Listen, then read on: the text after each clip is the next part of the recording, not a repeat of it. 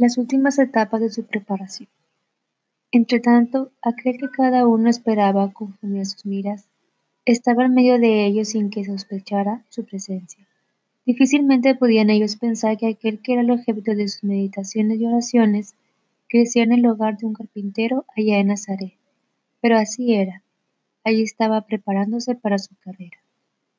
Jesús no tenía más que tres años para llevar a cabo la obra de su vida. Durante los tres años no hubo ninguna desviación de la línea que marcó para sí desde el principio. Arrojó de sí la, herramienta del carpintero, dejó a un lado el vestido de trabajador y se despidió de su hogar y del querido valle de Nazaret. Por todo el país corrían nuevas de que en el desierto de Judea había aparecido un predicador, no como los que repetían en las sinagogas las ideas de hombres ya muertos, ni como los cortesanos y lisonjeros maestros de Jerusalén, sino un hombre rudo y fuerte, que hablaba de corazón a corazón, con la autoridad de uno que está seguro de su inspiración. Su mensaje no era otra cosa que manifestar que estaba por venir el Mesías, y que iba a establecer el reino de Dios. Cuando le preguntaban, ¿tú quién eres? Él contestaba, yo no soy Cristo. Y le seguían preguntando, ¿Eres tú Elías? ¿Eres tú el profeta? Él solo dijo, Yo soy la voz de uno que clama en el desierto. Enderezad el camino del Señor, como dijo el profeta Isaías. Enseguida preguntaron y le dijeron, ¿Por qué pues bautizas si tú no eres el Cristo, ni Elías ni el profeta? Juan le respondió diciendo, Yo bautizo con agua, mas en medio de vosotros está uno a quien vosotros no conocéis. Este es el que viene después de mí, el que es antes de mí, del cual yo no soy digno de desatar la correa del calzado. Juan decía a sus oyentes que la nación en general no estaba preparada para recibir al Mesías, que el simple hecho de descender de Abraham no sería motivo suficiente para que fuesen admitidos a su reino, sino que había de ser un reino de justicia y de santidad. Por esto, llamaba a la nación en general a toda clase y a todo individuo al arrepentimiento, mientras todavía había tiempo, como una preparación indispensable para gozar de las bendiciones de la nueva época. Un día apareció entre los oyentes del Bautista uno que llamó su atención de una manera especial, y cuando éste se presentó, después de concluido el discurso entre los candidatos para el bautismo, Juan retrocedió. Era quien Juan había dicho, este es aquel al quien yo dije, después de mí viene un varón, el cual es antes de mí, porque era primero que yo. Comprendía que a éste no correspondía el baño de arrepentimiento, que no vacilaba en aplicar a todos los otros, y que él mismo no tenía derecho para bautizarlo. Había en él, semblante, el candidato, una majestad, una pureza, una paz. Era Jesús, el Espíritu Santo descendió sobre Jesús. Juan no le conocía, pero el que lo envió a bautizar con agua le dijo, sobre quien vea descender el Espíritu y que permanece sobre él, este es el que bautiza con el Espíritu Santo. Al tiempo que salía del agua en actitud de oración, la voz de Dios en el trueno lo anunció como su Hijo amado. Por tanto, se retiró apresuradamente de la ribera del Jordán y fue impulsado al desierto por el espíritu que acababa de serle dado. Ahí por cuarenta días vagó entre arenales y montañas áridas, y era tentado por el diablo, y no comió nada en aquellos días, pasados los cuales tuvo hambre. La sugestión de que cambiara las piedras en pan para satisfacer su hambre era una tentación a hacer uso del poder de milagros que acababa de ser dotado. Jesús le respondió, escrito está, no solo de pan vivirá el hombre, sino de toda la palabra de Dios. La siguiente tentación fue la de ganarse el dominio de todos los reinos del mundo, por un acto de homenaje al maligno. Respondió Jesús y le dijo, Vete de mí, Satanás, porque escrito está, al Señor tu Dios adorarás y a Él solo servirás.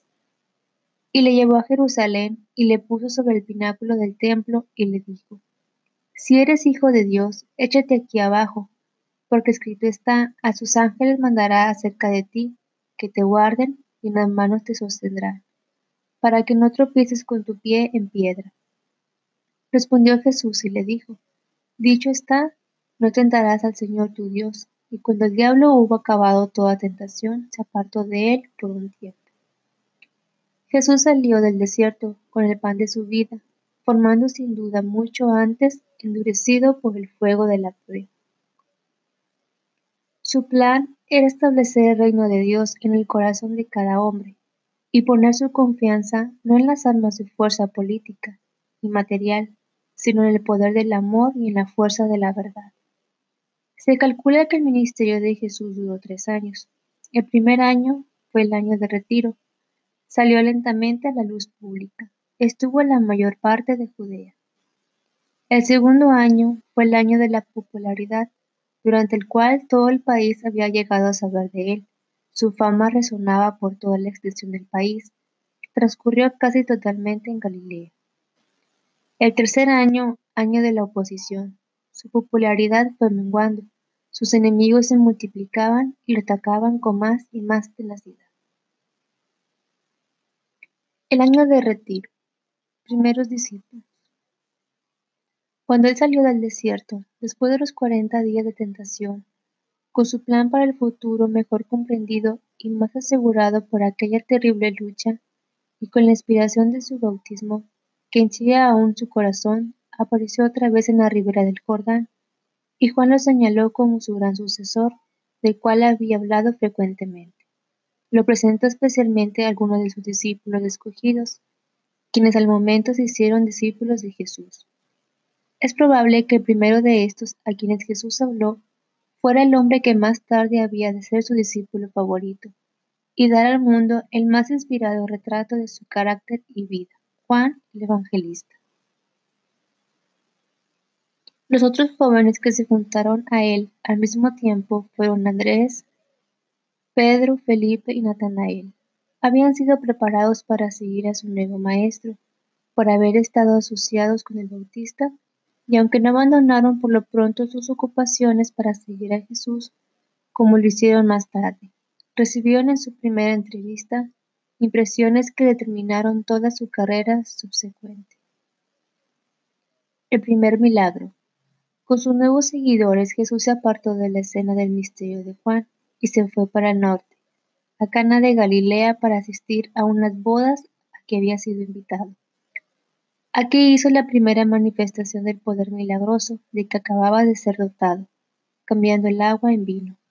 Fue una manifestación de su gloria hecha especialmente para sus nuevos discípulos, quienes, según se nos dice, desde entonces creyeron en él, lo cual quiere decir sin duda que fueron completamente convencidos que él era el Mesías. La purificación del templo. Poco después de este milagro, Jesús volvió otra vez a Judea para asistir a la Pascua, donde dio otra prueba aún más notable del alegre y entusiasta estado de su mente en aquel tiempo. Halló en el templo a los que vendían bueyes, ovejas y palomas, y a los cambistas allí sentados.